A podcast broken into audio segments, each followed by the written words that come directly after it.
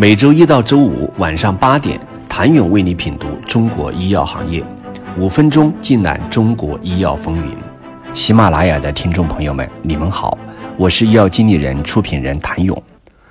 十月十八号，罗氏发布声明，针对石药欧益申请仿制药上市的行为，罗氏作为专利权人，已经提起专利连接诉讼。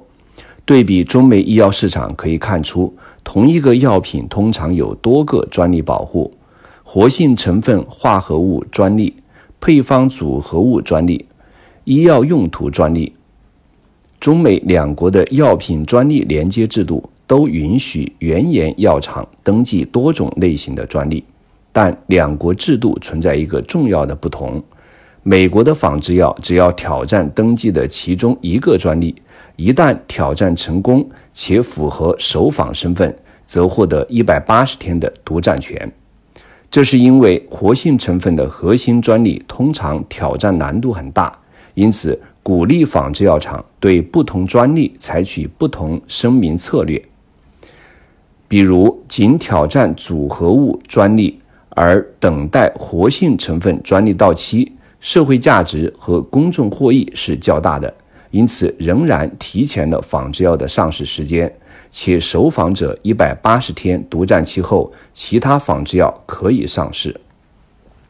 与之相比，中国没有规定要获得十二个月的首仿药独占权，是否需要无效全部登记专利？从实践来看，似乎是需要的，但其难度很大，一定程度上挫败了仿制药的专利挑战积极性。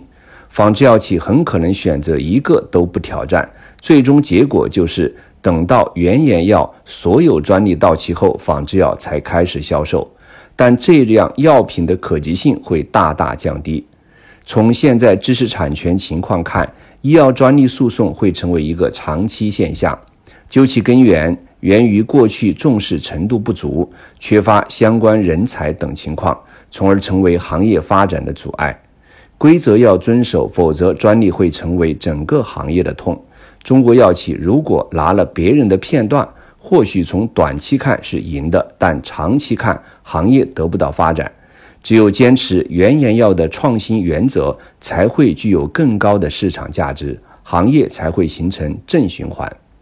此外，中国市场大，企业差异也较大，市场上一直存在着一些非常规的销售方式，也在一定程度上阻碍了行业的发展。原研药和仿制药之间是一场关于平衡的艺术。原研药靠专利吃饭，在仿制药进入之前，原研药可获得一个超高利润，这也是原研药厂得以正常运转的支撑。只有新药研发得到保护，社会整体健康水平才会提高。而在天平另一端，对新药研发进行一定程度的限制，才能给予更多仿制药追赶的余地，更多的患者才会受益。仿制药和原研药都想在市场上有一席之地。新出的实施办法在推行过程中，目前可能还不能照顾到方方面面。但显而易见，其目的是为了平衡仿制药和原研药两者的利益。如果尝试用一句话理解新制度，仿制药主攻，原研药企可攻可守，攻守的武器都是专利。原研药企和仿制药企如何调整专利布局，才能做到攻守自如？这是个值得思考的问题。谢谢您的收听。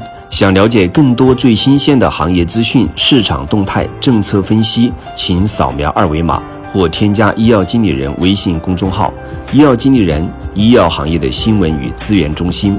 我是谭勇，周一见。